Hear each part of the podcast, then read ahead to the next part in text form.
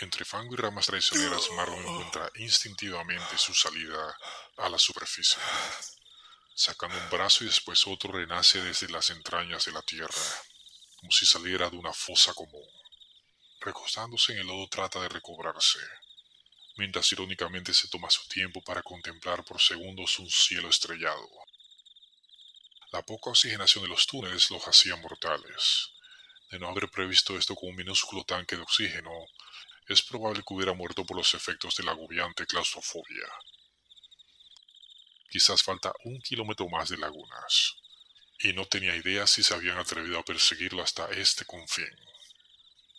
Levantándose, Marlon inició un trote suave, guiándose con un par de linternas por un camino trazado y ensayado en baja mar aunque no por esto menos peligroso. Su corazón parece querer salirse de su pecho. Cada pálpito le arde. El nivel de estrés y adrenalina han sido intensos.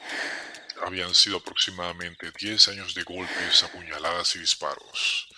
Su cuerpo se había vegetado rápidamente. Solo aquellos saltos en los edificios le habían advertido de lo debilitadas que estaban sus coyunturas. Tino vuelve a sus pensamientos mientras trota en zigzags. Esta no era la muerte que él hubiera querido para ninguno de ellos. Marlon sabía que en el camino de la venganza los augurios no eran alentadores, pero no debió terminar así. Fue un guerrero. Un sonido prehistórico se deja escuchar, regresándolo a la realidad y haciéndolo detenerse. Es un rugido lento, como el sonido de bisagras oxidadas. Las garzas que pululan en los pantanos se emprenden el vuelo en bandadas, abandonando a Marlon. Un tenso escalofrío recorre sus piernas inmovilizándolo instintivamente. Solo le queda esperar ser ignorado por aquel depredador. Un último rugido agita la pasividad del manglar, violentando sus aguas por última vez. Es el único sonido que alcanza a emitir Marlon antes de ser sumergido. Suspendido de cabeza, un hombre lleva a cabo una exigente rutina física apoyándose en una barra metálica, mientras escucha profundamente interesado los hechos ocurridos.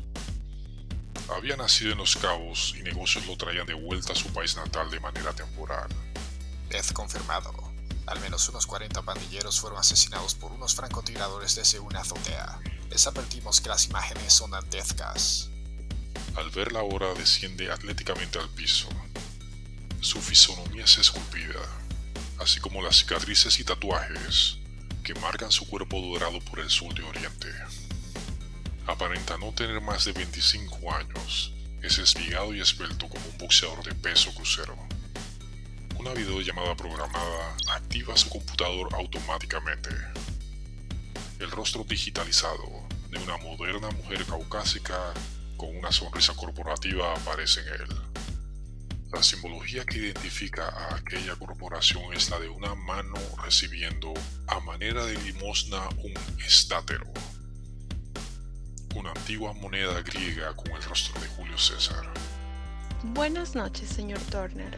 Esta es su póliza. Le hemos enviado el perfil y directrices. Tendrá 10 minutos para tomar una decisión. En el caso de declinar, entonces los demás accionistas podrán subastar. Detalla aquella imagen programada. Un archivo se descarga en el computador de Joseph Turner con información de los cabos y una imagen tridimensional de un posible cliente. Las cifras del contrato son ambivalentes, el precio sube y baja como una transacción bursátil, más aún probablemente por los hechos ocurridos aquella noche. Joseph mordisca una manzana mientras desglosa con brevedad el perfil y sin perder más tiempo presiona la opción adjudicar. Estamos complacidos con su decisión, señor Turner. Datos adicionales serán transferidos a su bóveda. Como siempre, es un placer hacer negocios con usted. Termina comunicando la digitalizada mujer al finalizar la transacción. Regresamos con esta programación habitual con Claudia Trejos y tras la pista de un criminal. Joseph cierra su computador para tomar asiento en una sobria sala de estar mientras bebe un poco de agua mineral y escucha los argumentos de una periodista exaltada con los sucesos de los que ya muchos llaman el Octubre Negro.